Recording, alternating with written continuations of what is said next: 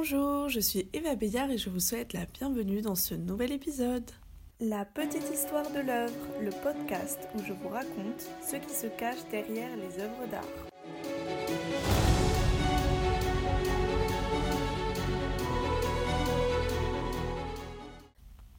Cet épisode est le deuxième de la série réalisée dans le cadre de la tournée des ateliers, donc une série de trois épisodes, chacun en lien avec un artiste qui est exposé dans l'atelier de Myriam Rueff.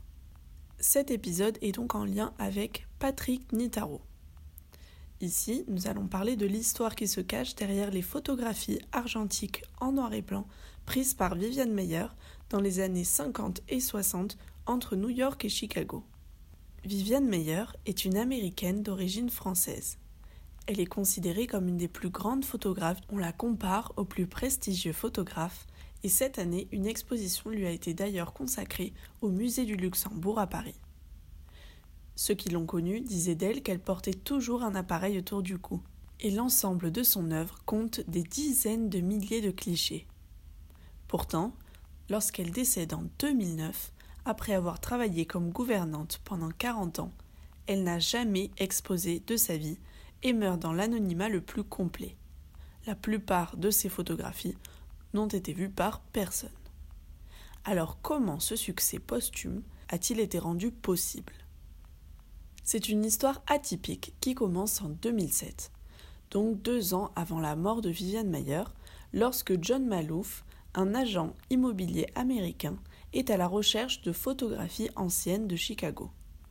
Il fait l'acquisition dans une vente aux enchères pour 380 dollars d'un carton rempli de négatifs qui correspondent au type de photographie qu'il recherchait. Ce carton reste stocké chez lui pendant deux ans. Mais lorsqu'il commence à passer en revue son contenu, il découvre une grande quantité de clichés pris dans les années 50 et 60 dans les rues de New York et Chicago principalement. Ce qui le surprend alors n'est pas tant la quantité, sinon la qualité de ces clichés. Il se rend compte qu'il détient un trésor entre les mains ce sont les photographies prises par Viviane Mayer. Mais cela, il ne le sait pas encore, car il doit d'abord mener une enquête pour découvrir qui est l'auteur de ces précieux clichés à la frontière entre la photographie humaniste et la street photographie américaine. Les recherches sur la vie de Viviane Mayer, ainsi que les nombreuses photographies et vidéos qu'elle a laissées, nous permettent aujourd'hui de savoir qu'elle a voyagé entre les États-Unis et la France, dans les Hautes-Alpes, en Haute-Provence et à Paris, car sa famille maternelle avait une maison dans un village près de Gap, où sa mère les a emmenés, elle et son frère, se réfugier pendant son enfance pour fuir un mari violent. Elle y retournera à plusieurs reprises, très attachée aux souvenirs de son enfance là-bas.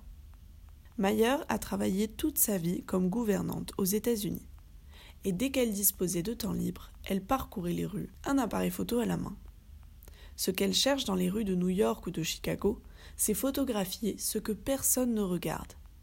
Elle montre souvent la face cachée du rêve américain. Elle accumule ainsi plus de 150 000 négatifs, dont la majorité n'a pas pu être développée car elle manquait d'argent. Viviane Mayer accumulait tous ces précieux négatifs dans un box qu'elle louait sans les avoir montrés à personne. Mais en 2007, elle est hospitalisée et n'a plus assez d'argent pour payer la location. Ses appartenants sont alors vendus aux enchères et c'est comme ça qu'elles finissent dans les mains de John Malouf. D'ailleurs, il en possède encore la majorité, car on ne connaît pas d'héritier à Viviane Mayer. Bien que la photographe soit souvent connue comme la mystérieuse nounou photographe par la rocambolesque histoire qui l'a rendue célèbre, elle est surtout une génie de la photographie. Et grâce à ces clichés, on découvre un témoignage poignant de son époque et des endroits qu'elle a traversés. C'est malheureux qu'elle n'ait pas pu assister à son succès, aux nombreux articles, livres, expositions et même documentaires qui lui ont été consacrés. Ou peut-être aurait-elle préféré que son œuvre reste secrète, qui sait. Cet épisode touche à sa fin. Merci de m'avoir écouté et on se retrouve au prochain épisode.